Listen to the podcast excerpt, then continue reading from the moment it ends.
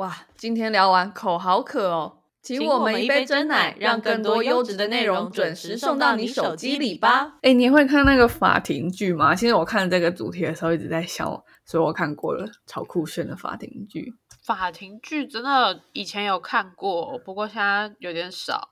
印象比较深刻是，呃，没有，也不是最近咯，应该很久以前了。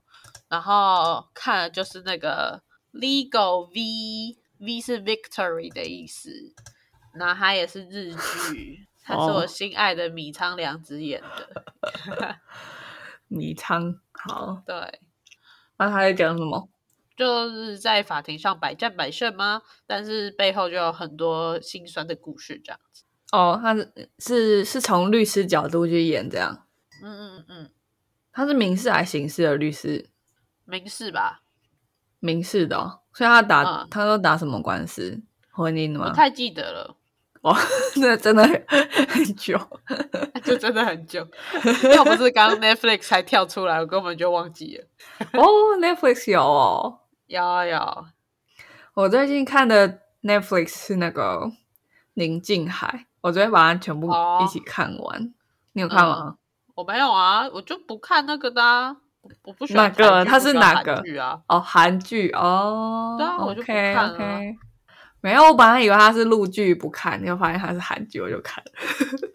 我是不太看韩剧，是不太看，然后台剧很挑。台剧真的不是很容易会让人想看。对，就说实在，我看了，我连《华灯初上》都没有看，我觉得就没有没有对到。你有看前面几集吗？我看到第三集而已。你说华灯初上吗？对啊，没有第一集就没办法了。哎，那你很符合 Netflix 的策略。那策略就是第一集 filter 掉，其实你不会想看的人。对，没错，没错。就第一集，如果你是离开了他之后，就不会推荐你那系列东西。对啊，对啊。我觉得这种商业模式真的对观众来说是蛮好的，就他不会硬要。吸引你去看一些很烂的剧，这样，呃，也不要说很烂，就是不对你胃口的剧，对，不可以说很烂。讲出来了，没有，花灯初上还不错哦。我我有看到第三集，我没有被第一集 filter 掉。哦，然后其实很多陆剧，其实我也会看，不过陆剧也是很挑。哦，对，是哦，我我我要讲的是那个，我之前看一个超好看的。韩剧，然后它是讲，呃，它叫做 Low School，就是讲那个韩国的韩国大学，嗯，韩国第一名大学叫什么？不知道，首尔大学吗？哦，对，应该是吧，首尔大学是吧？法学院的学生这样，然后他他主角就是一个刑事的教刑法的教授这样，嗯啊，居然是教授哎，还蛮特别的一个切入点。哦，对啊，因为他的场景是 law school 嘛，就是啊，我觉得以前以前可能比较多是场景是在法庭，所以要不是当然都是律师比较多，法官的还比较少。以法官角度来讲，对不对？然后那部剧很酷，就是教授一边教大家刑法，然后一边陷入刑事案件，变变 被告，然后他可以演角度很多啊，因为因为学生你你还没选好，你可以当律师。你也可以决定要当法官，也可以决定当检察官，这样。嗯，对。然后不同的学生就用他不同的专长。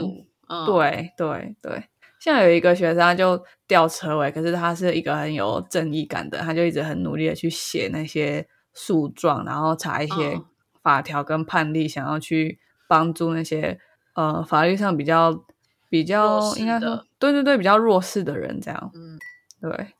我觉得韩剧都这样，就是它都会有一个真的很新颖的一个背景故事，让你很很想去看。对啊，对啊，嗯嗯。然后在更更之前，我我真的超级喜欢，她叫汉摩拉比小姐。然后她的主角是法官，然后这个人他是他也算是插班生，就他一开始是学音乐的。嗯，对，就他后来好像就是他的音乐家教老师就是性骚扰他吧。然后就对，他就开始想要自救啊什么，他就开始去学法律。就是他可能就是一个小天才，然后他就考上了法官，这样。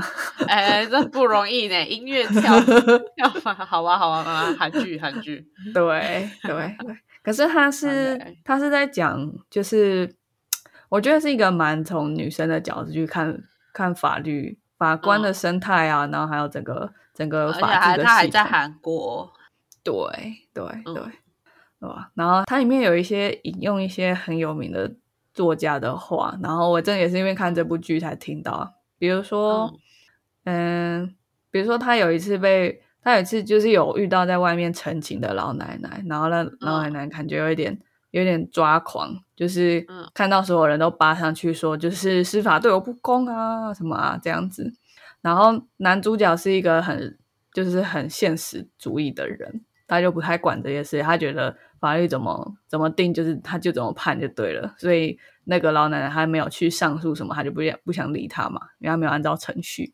可是女主角她就是一个很，我觉得是比较偏理想主义的人，所以她就直接去找那个老奶奶问她事情是发生怎么样，这样，结果那个男主角就好像觉得自己是觉得觉得自己是在帮助那女主角，就跟她说：“你不要去，法官是不可以去这么接近这些当事人的嘛。”嗯，对啊。然后那个女主角就说：“在鸡蛋与高墙之间，我永远会站在鸡蛋那一方。”好帅哦！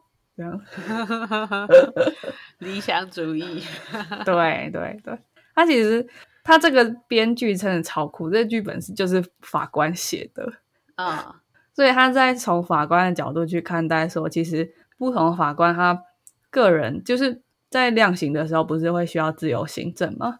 所以他就说他们个人的成长背景，或是他自己比较相信的价值观，是会影响他怎么去呃去判决，然后去思考。法律对社会的意义是什么？嗯嗯嗯，对吧？因为这跟国民法官没有什么关系，只是看，只是在收集这资料之后就觉得好酷哦。因为你知道为什么？国民法官这个制度明年就要推出了，然后国民法官要做的事情是，他要跟法官一起坐在法台上，全程参与审判的程序，而且他可以补充讯问或是询问。被告、被害、证人、鉴定人这样。那我比较好奇是，他跟就是国外常见的那些陪审团制度哪里不一样？哦，它其实蛮不一样，这也是这个制度有争议的地方。就是这个这个制度，呃，法源依据是《国民法官法》，那它通过之后是在二零二三年，就是明年才开始实行。所以我们不能说它是陪审制，它就是一个所谓的国民法官制度。然后，这个东西其实它跟它有点像是变形版的陪审团制度。那原因是就是推之前不是一直在推司法改革嘛？对啊。然后这个就是司法院它推他回应这个司法改革运动所推出的一个制度，可是。呃，一开始推动这些，就是想要政府去推动陪审制的，就一个叫做台湾陪审团协会，他们就认为说，国民法官制度的推出是背弃原本承诺的陪审团制，也就是它本质上或它的实际上的效用跟所谓陪审团制可以达到效用是差别很大。这样，但是我们要先了解说，所以这个制度，国民法官制度。到底是有哪一些条件嘛？比如说，比如说谁可以当国民法官，或者是什么案件可以给国民法官参加？那待会就会知道说哦，所以跟美国这些呃英美法系实行很久陪审团之后，它有哪一些很根本上的不同？这样，嗯，好，嗯嗯嗯，那我们这边就要放一个片头曲了吗？哦，好。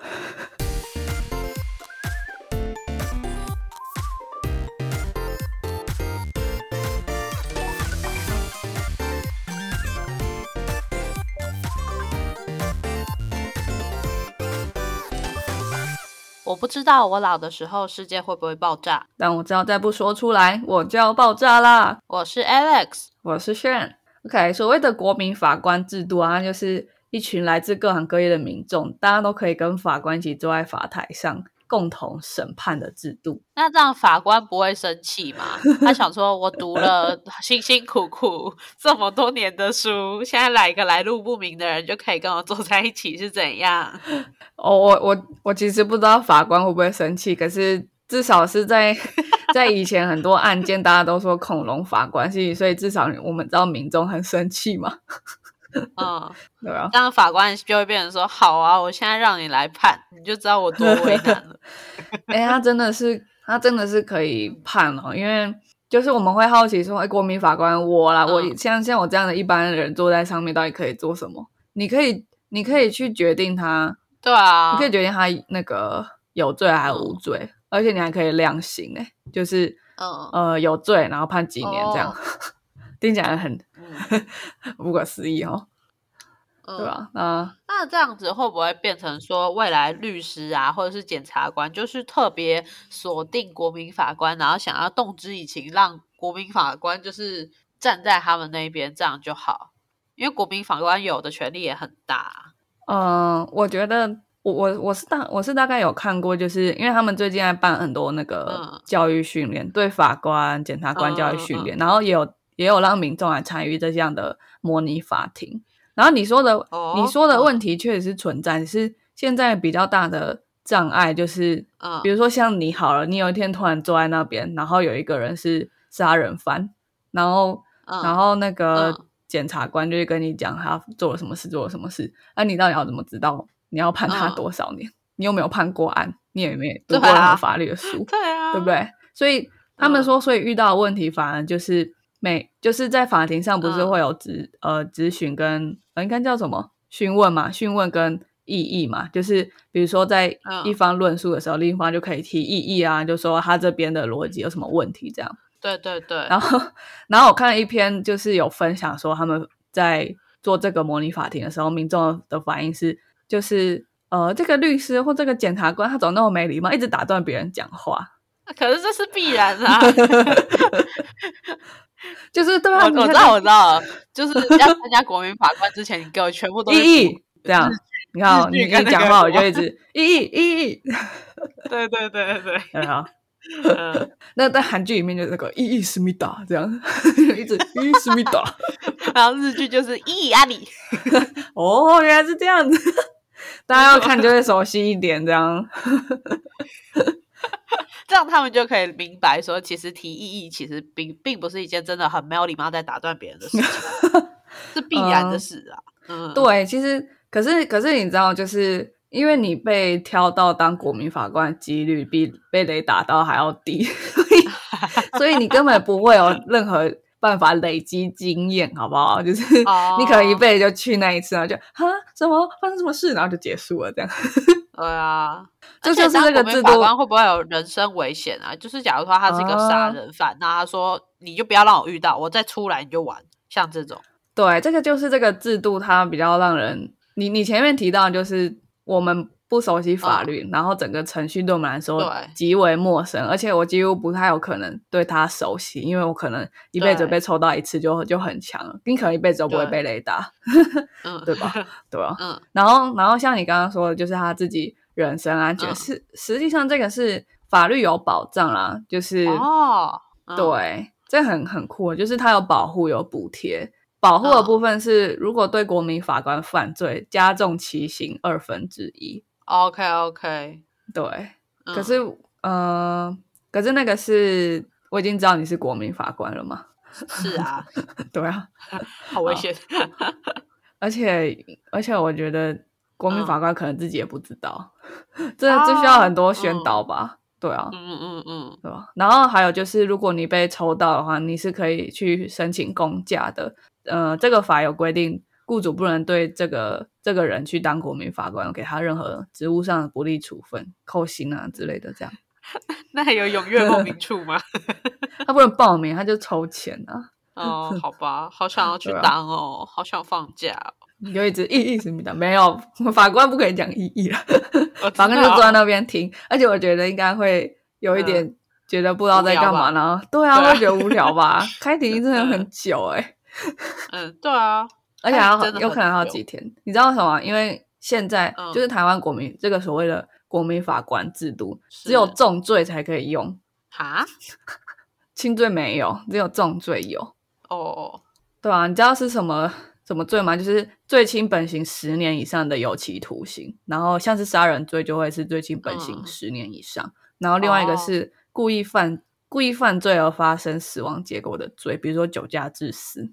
可是为什么只有重重的才会有啊？嗯，他们考量是什么？就是司法院有一个有一次在新闻上回复，就是说，因为他们去衡量说，到底一年可以接受多少个国民法官的参与的案件。哦，对，所以他其实是用自己的的能力去判断说什么罪可以用国民法官来，他不是 他不是从本质上思考说为什么要让公民也可以参与审判这样。嗯哼，了解。所以所以刚刚说就是跟国呃可以。你可以去让国民法官真的坐在法坐跟真的坐在法官旁边的这个这件事情发生的几率跟雷吉差不多。这件这个是真理大学法律系教授，台湾法学基金会副董事长，他他写社论写的，他就说就是每年可以使用国民法官法的案件只有六百件这样。嗯，然后可是二零也是好的，啊，就是换句话说，其实我们重大刑责就是呃或者是重大的事件其实没有那么多。嗯，但是如果你真的从就是要让大家更亲近司法这件事情，就像你前面，就像我们前面讲，就如果我坐在那边根本不知道发生什么事情的话，因为发生的机机会太低了，就是我们也不太可能会真的更更有机会参与到司法审判的过程。哦，对，而且一年其实有一年的案件可以有几百万个案件，而且但他只有六百件要让国民法官参与。哦，对对。所以除起来就是比率是万分之一点九。嗯，不过想想也没关系啊，可以先推啦，就先推这个比较重啊，之后看如果很好的话，我们再慢慢下放更多这样子，也是很好啊。对啊，当然就是从如果乐观一点来讲，你来看，当然可以这样讲了。只是对啊，只是我们不知道政党轮替之后会不会就是维持一样的路线呢？嗯，对啊。好，但我觉得真的是还蛮有趣的。不过他可以，嗯，不过可以当国民法官的人本身是，我觉得条件限制还蛮多的。怎么说？就是你从积极意义上来讲，你要符合三个条件，然后消极意义上你有六种条件，你不能担任国民法官。第一个是你要年满二十三岁，然后有中华民国国籍，这还好。然后第三个是合理啊，嗯，对。第三个是你要在地方地 地方法院管辖区，你要连续居住四个月以上。哦，也合理啊，合理啊。对，地方大小是由地方公民自己决定嘛，可以啊，合理。好，然后再来是有六种情况不能担任国民法官，一个是，嗯，呃，如果你涉及刑案，然后未未满一定期间，会被褫夺公权。哦，这这这也合理啦。不过褫夺公权其实是，嗯，一般来说我们理解都是参政权嘛，所以这个这其实不算参政权，所以我不知道为什么有褫夺公权不能担任国民法官。可是他应该要强调的是，你身上有案吧？既然你是一个比较嗯，现在也许对社会大众是有有有疑虑的人民的话，那就先不要比较好吧。哦，法学的思考可以这么这么的纯真吗？我不知道。我觉得法学思考不是说存着不存着，是这件事情你现在要推出，它就必然会受到很多社会大众的眼光去审视。那我们不如就是做干净一点。应该，那你应该要去思考说，担任国民法官的本质跟目的是什么吧？是国民度国民的法团参与，不是吗？如果说是国民的参与的话，那其实那其实对被告来说是一个蛮担心的事情呢。那那或许是不是我们就这个制度是不是就比较不适合推？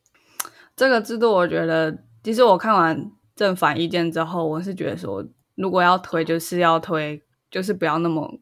他只有他只有一年的时间去宣传，然后嗯，会发在我们身上的几率又那么的低，就是几乎没有人会去去学习吧，对啊。然后可是你一旦被抽到，你要你要去参与的判决都是重罪，耶。嗯，对啊，那是那是被告十年十年以上的人身自由，哎，那是一个不是很熟悉法律的人去去判的判定的，对吧？对啊，其实其实我听到这个国民法官制度，我一开始就是觉得可能也许就是在陪审团那样的概念。不过现在听你一讲，原来是有这么大的权利，这样我反而是有点站在反对的方向。嗯，然后我我好了，也许褫夺公权可能大家觉得是观感问题，不过我觉得那还是还是有还嗯还是还是会讲说褫夺公权跟他能不能判断这件事情的严重性，他们不知道有什么关联性。然后还有一个是未完成国民教育，也不可以担任国民法官。合理啊，嗯，呃，然后是吗？那完成国民教育的人，反之就是他就比较有判断能力吗？我不知道，我至少先限说一个最低的限度啊。就是我，我觉得他的东西都合理，因为你，你，你要想的事情是，如果今天有有通过国民教育的人，是不是也不适合这件事情？这件事情不应该往这个方向想，应该要想的是，我们至少要做一个最低限度的 filter，这是我的想法。哦，好，对，然后其他的就是与本案或被告有一定关系，就是利益利益回避是是 OK 的。然后后面两个。我我还在思考，一个是有市政难以公平审判的人，这个就是这个就是那个，有点听不懂，这是什么意思啊？对，就是它有一个程序上的让人觉得比较模糊的地方，就是如果有办法证明这个人不能公平审判，可是大家都是国民法官，都不是法官，要怎么证明他不能公平审判？对，就感觉是还是把很多权利保留给司法体系去判断这个人有没有资格这样。嗯，对，然后另外一个是有法政军警特殊职业背景的人，不能当国民法官，这样。嗯嗯，军警我不知道哎，可是政治人物为什么不行？我也不知道。而且政治人物是指参选过吗？那我现在不是，我现在是政党的人，但我没有从政，我不知道可不可以。对嗯，这一点我就也也比较觉得，其实我觉得还好，不知道这个考量是什么。对啊，对啊，嗯。其实没有，其实对于其实对于积极意义上，就说你要在这边住满四个月，然后什么之类，就我觉得是还直观上蛮可以理解。只是反过来说，不能担任国民法官的的理由，我觉得如果没有很充分的解释，也会让人觉得说，哎，那那我那我身为一个公民，参与国民参与审判的的权利，这个资格到底是为什么可以这样子被被定义出来？它有什么？它有什么法律上的？考量嘛，不太清楚。嗯，对啊。然后，然后，呃，后面就是讲说国民法官怎么选。然后一开始他其实就是随机抽选，地方政府会选那个提出符合条件的国民法官造册，然后复选的时候就是按照刚刚那六种情况去判断谁不符合。嗯，然后再来就是候选，就是我已经有一个挑选好了嘛，过滤过的一个名册。然后之后如果真的有案件的话，法官就会从里面抽一定数量的候选。候选国民法官，然后去通知他。那除非你有一些比较正当理由拒绝参加，呃，或者是在在你你在自己补充说你没办法，你没有资格去当国民法官的话，这些人才可以不到庭，不然就是要到庭。哦，还要强迫去的。哦，对啊，就是有一些有一些美剧，他们就会表演里面的人被抽到要去参加陪审团的时候，就想尽办法要证明自己没有。没有办法公平审判这样，因为呃，在陪审团制度其实它不是这样，它是呃，我会先坐在这边，我挑好挑好了十二个人，可能通常都是六个或十二个，六到十二个人，嗯，然后呃，正方跟反方的，比如说检察官跟律师都会去询问一些问题，然后他们可以选说这些哪一些人就不要让他们参加，就觉得他们不能公平审判这样，然后那个。呃，美剧里面的角色就会开始讲一些很多政治不正确的话，就说 啊，我觉得，我觉得拉丁裔的人一定比较容易犯罪啊什么的，这样，然后他就会被他就会被判定说啊，他没有办法公平审判，然后他就不用花一整天时间待在那边，这样，对，还蛮有趣的，我觉得很好笑。可是就是，嗯，可是我觉得他至少反映出来，就是以真的真实的真正的陪审团制度，其实被。就是大家去参加那个审判的经验跟机会都会是比较多的，这样。嗯，对对对，国民法官自行的判决制度其实也跟陪审团制度差蛮多的。我觉得他就是有有想要形式上让公民可以参与审判，但实质上蛮大的蛮大的去线索。就是第一个说，只有每年可以参加到每年可以有国民法官参加案件，可能就只有。百万分之一点多嘛，而且可以参加的人类就是要二十三岁，想要住在那个地方四个月以上，然后有又有很多条件会让你不能参不能担任嘛。然后在形成判决的时候啊，他的台湾的国民法官制度是可以行决定判决，总共有九个人，就是六个国民法官加三位法官，然后什么时候会变成什么时候有罪的这个这个结论会通过，就是有六票以上的同意，而且国民法官跟法官双方都要有同意票。所以，假如有假如六个国民法官都觉得有罪，但是没有一个法官觉得有罪，那他就不会被判有罪。哦，对，所以其实法官的他们的比重还是很大。可是，可是你看那个陪审制就不太一样。陪审他陪审制他是他们通常都是六个人到十二个人，那一般来说都是十二个人，十二名陪审员。那他们可以做出的裁决就是有罪还是无罪。而且他们要是要全部一致同意，才可以形成这样的结论。对对对对。然后比如说，哎，有罪，然后他们就告诉法官说：“我们我们认为这是有罪，一致同意这是有罪的。”那法官才会去量刑，说：“哦，他是确定了他是杀人罪，那要判几年？”这是法官去做量刑。因为你看，其实跟国民法官制度不太一样。对，感觉就是人家行之多年，一定也是有一个比较完善的一个完整的这种制度。对，而且，嗯，他国民法官制度，他的他的量刑跟有没有罪都是比谁的票比较多。比如说量刑好了，死刑以外的刑就是要有五票以上同意，然后死刑的话也是要死刑就要到六票以上同意，然后。而且国民法官跟法官双方都要有同意票。嗯，那如果你是用呃少数服从多数的话，那就会变成就是那你就可能会有游说的的可能性啊。可是如果你是全部要一致同意，那就是真的就是很追根究底的讨论。你一开始超反对，可是最后怎么变成大家都同同样的一致的意见这样？那一定是有很很多很多的讨论这样。嗯，对啊。那那假如是。六票以上同意，就是那我觉得哦，我一定要觉得一定要六票以上同意，我就赶快去游说几个人就好，其他人就不要管他。那其他人最反对那个就不要管了。对，那他那那个最反对人，假如他其实很有道理，那没有人理他，怎么怎么办？不会啊，那个最反对的人，他也会自己去找他六个伙伴啊。好，总共而且总共是六个国民法官这样。嗯，对对对，然后要嗯。有罪要六票以上同意嘛？所以你看，假如是三个三个法官，那你就要有呃三个三个国民法官也同意，这样就是要有一半的人。所以你嗯最最少就是三个人跟你呃另外两个人跟你站同一个阵线嘛。嗯。可是如果另外两个跟你站同一个阵线，那就是那就是确保法官已经全部都跟你站同一个阵线这样。那我如果会是这个情况，那其实大家应该会很。明确的感觉到谁是有罪的吧？那其实不太会有争议，嗯，对吧？那如果是那如果是呃四个或五个要站在同一个阵线的话，我我觉得我觉得其实他就是就是好像也不太会需要讨论吧，就是大家很容易可以形成同样的意见。我我大概去想一下，说六票以上同意的的那个可能性有哪一些？就觉得如果你是不管你是。多数还是少数，你只要是反对的那一方，你就你就很难去说服其他人这样。嗯，倒是觉得还好诶。你觉得还好？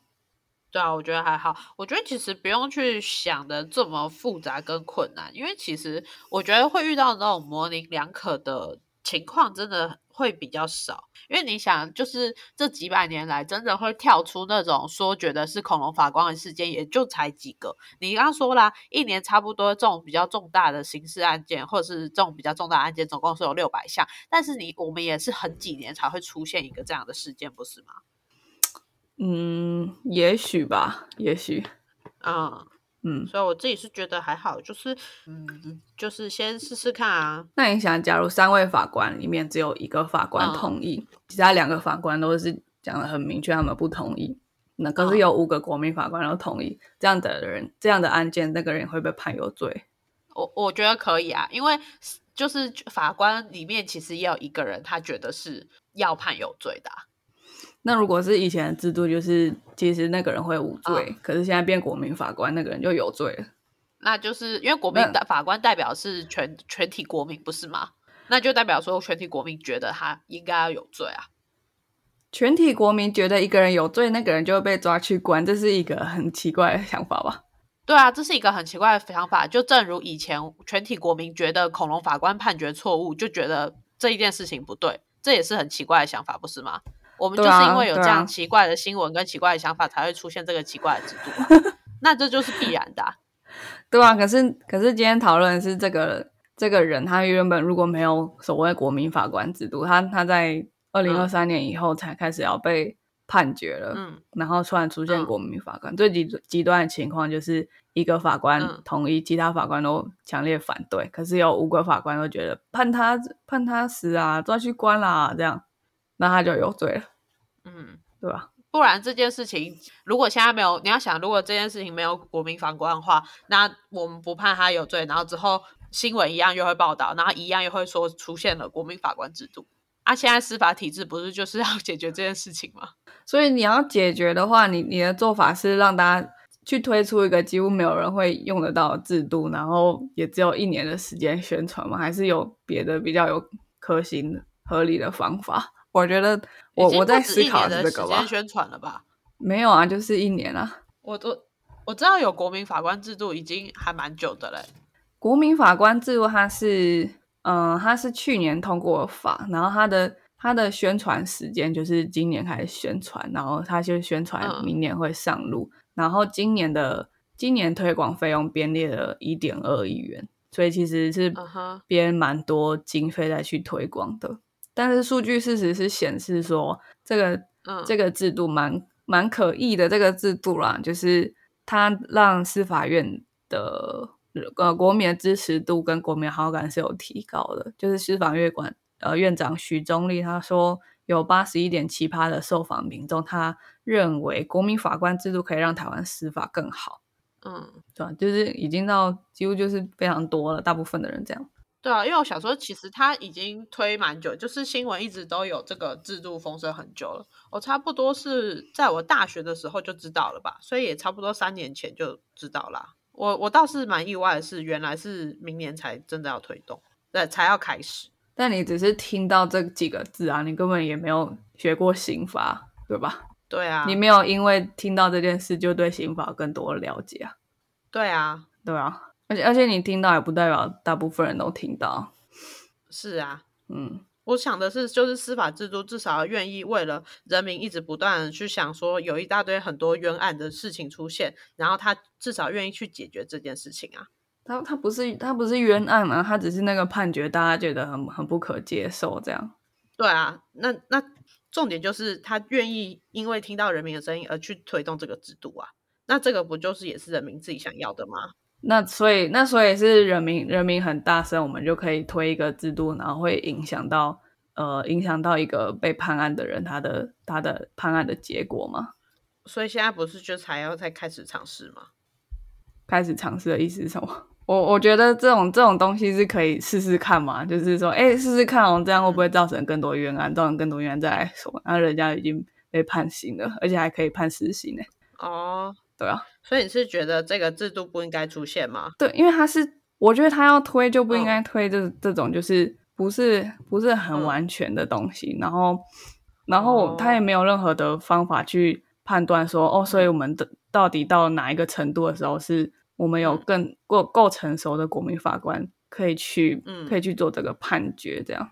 哦，这样子啊。因为它不是政治的事情啊，政治的事情，我我今天选错人，我我顶顶多四年后可以再重选一个人，他他不会他不会出人命，他不会让别人的人身自由被剥夺，或干脆就直接罢免。对啊，我可能也可以罢免嘛，顶多就是花个几亿办个办个公投，我们会举债没有关系。可是这是这是人的人的一生，那那十年二十岁到三十岁。这就是就是没有了，十年最，而且他是最亲本性，十年以上嘛，没有了就是没有了。我就是今天不管是谁怎么去判的，那这个人的十年，假如实际上只是国民法官的一个尝试，那我们后来发现哦，其实这个方法不好，那那我们怎么跟那个被判十年的人做交代？他他完全是程度是差异很大的事情，嗯，对吧？我我理解你的意思啊。所以我一直一直不是前面都提说，就是我我是不看好这个制度的，但是我觉得他现在要推的，他说的是哪个限制，我都觉得合理呀。嗯，对啦，所以所以他感觉就很像是说，哦，大家的声音我没有听到？然后我们办一个制度，几乎没有几乎没有人可以来参与，然后实际上也有民调的上升，这样 对啊，现在的确就在做这件事情啊。我们听到你的声音啦，我们也去解决啦。他没有解决，他只是搬了一个制度出来，然后大家的大家对法官的信任程度，真的就是连续三年的上升这样。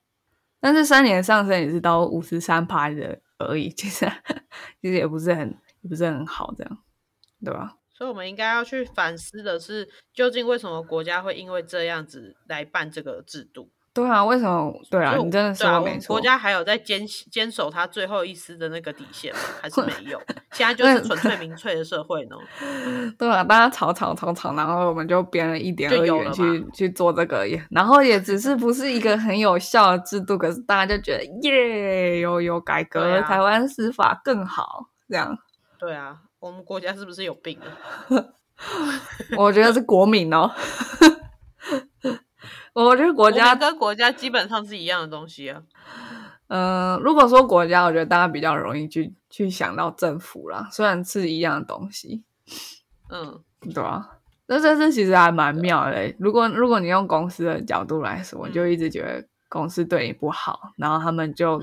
就办了一个制度，就是啊，每年那个万中选一的，你们可以被被加薪一点点，这样，然后大家就哇，真的好，公司真的好，没有乱比乱比较，只是觉得那个那个制度跟实际上的问题，它它距离很远呢。你你光是从发生人呃公民可以参与的几率来看，就觉得微乎其微。对啊，然后然后我觉得形成判决的那个方法也让人觉得。还蛮奇怪，就是国民法，就是用投票的啦，用用投票的，我觉得就是很民主啊，在我们这种民主国家，不是很适合做这种事。司法司法跟民主，但是但是不同不同层面的事情吧，是不同层面的事情啊，对吧？就是让人觉得哈，就是哦，所以为什么会有罪？不是本质上我我的我犯罪的动机跟我做事情的。的方式哪里哪里错了？大家觉得你，大家觉得我应该被关，我就被关了；大家觉得我应该要死刑，我我就我就死了，这样没错。对吧？所以，我刚刚才会说，就是很前面的时候，我才会提说，那是不是被告律师或者是检察官都只要去动之以情，让国民法官就觉得很心动，是不是就可以达到他们的目的？好心动哦，想要判他有。我今天如果是一个罪犯，我就开始苦苦哀求，然后说，哦，我真的不是故意强奸他的，我就不小心滑进去了。就像这种，那是不是国民法官就会觉得，哦，好可怜哦，不要判啊？这就是我刚刚最前面提到的，是不是会因为一些你不不专业的事项而导致的判决结果其实是不好的？对吗？我对啊，真的就是大家，而且而且你讲不专业，实际上我我有查到资料，就是说，实际上国民法官都会听检察官或者听法官的说法，就是如果因为你看变成这个判决怎么怎么朝我想要的方向前进，法官就会去，法官不是会请。双方去做言辞辩论吗？那他可能就会问一些问题，是问的那个问题本身是有利他自己，他自己可能已经有一些定见了。那国民法官就会觉得，哇，法官好会问问题哦，哦，他说的对，这样。他如果没有办法独立的判断，那几乎其实就还是就还是一样的判决方式，就是法官说了算。国民法官只是坐在那边，变成一个有点像橡皮图这样，就法官是对的这样。可能，可能这样子，实际上真的大家会更觉得司法制度有有改善，因为我真的坐在那边听了，变成 KOL 的。好了，那如果真的那么消极的来想，好，如果大家就就最后还是听法官的话，然后也不会再觉得说有恐龙法官，那其实好了，算了，可以说是某一种很可悲的皆大欢喜吧。嗯，没错，人民的声音我们听到了，然后我们实际去做，就这样。对啊，对吧。不过我觉得，就是站在被告的角度来看，还是真的觉得，真的是一个让人很很皮皮抓的制度啊。是啊，我就想说，哎，为什么只有刑案可以？如果你真的说要试试看，你从民事来啊，民事还比较比较不会怎么样，就是就回复原状嘛。你侵占我的东西什么的，那都是身外之物，钱对不对？可是刑事，哎，这是。人身自由。其实我刚刚也一直在想这件事情，哎，到底为什么是从重大刑案开始？应该真的要从 对啊，不是要先从侵占开始吗？就那种很小的。我我这真的真的心路历程跟你一样，就是一开始看哇，国民法官制度不错，大家都会更关注司法这件事情。可是真的细思极恐，哎，我是仔细去看一下国民法官制。一开始我会觉得，哎，所以我们有陪审制咯。结果查一查，发现，哎，好像跟陪审制完全不一样，这样截然不同，不知道对啊，对啊，而且而且陪审制是民事、刑事都有陪审制，但我们只有刑事，就是重大刑案这种。其实我觉得最需要仰赖法官跟检察官专业的地方，然后他先让国民法官讲。我知道了，我知道，我们要回归本质，就是究竟这个制度是谁去想出来的？是那一群我们觉得是恐龙法官的人们嘛？所以不意外啦。之所以会变成这样，就是因为这样嘛。所以他只是让我们 感觉上觉得没有恐龙法官了，对不对？对啊，不是，我在说的是，我在说的是，就是你，你说，哎，你很笨哎，然后现在你就叫这群笨蛋去想了一个新方法，那你觉得这个方法会有好到哪里去吗？哦，就这样啊，啊，你叫一群恐龙法官去解决这件事情，呃，不行了，要要哭了啦，要哭了啦，那那感觉就很像是司法院就说，好啊，我这样判大家都不喜欢，那大家一起来判啊，大家觉得要把他烧死。把它放在火刑台，就就上去啊！对啊，反正你现在说我三个人，三个人不 OK 嘛，就再多叫六个人嘛。啊，大家说 OK 就 OK 啊。重大刑案就不要怪我，大家一起来参加。哎呀，好难过。反正你现在就知道了嘛，就是司法制度现在就想要走这样，你就保佑自己不要去出什么重大刑案，就当乖乖当个好公民啊，什么事情都最好不要去乱做，不然你不知道今天判你的是谁，国民法官，对吧？我我觉得真的有一种那种那种那个乡民的正义要要被合要被合法化的感觉，哎，而且他是。而且他是立法委员通过了法嘛，国民法官法，然后就要去改了这个司法制度，就让人觉得这个三权分立的界限好像变得有点模糊了。立法委员可以决 定谁去审判，不存在了吧？对啊，立立委通过了法案，可以决定谁要谁要去审判。嗯，好吧，那算了吧。对啊，这这一集真的是太让人困惑。然后我觉得我以我也不是很专业，我没办法，我不太敢讲太多。但是我们真的讲了很多，应该大家听了都会很困惑的点。所以如果你你是在 PTT 上面看到相比的讨论，有什么他们有什么大众的观点，可以留言跟我们分享。或者是你本身真的有参加过模拟法庭，真的很希望你可以跟我们分享。你所见所闻，也许我们有点过度担心啊，或者是哎，真的就是这样子哦，这个制度很诡异哦之类的，都可以跟我们讲一下，好不好？那我们不要那么……嗯我现在真的觉得很很抖哎，太恐怖了。我觉得你太忧国忧民了，因为我我觉得我的态度就是这是一个很好笑的笑话，他他要开始就开始吧。那所以你觉得你一定不会犯重大刑案嘛？对不对？没错。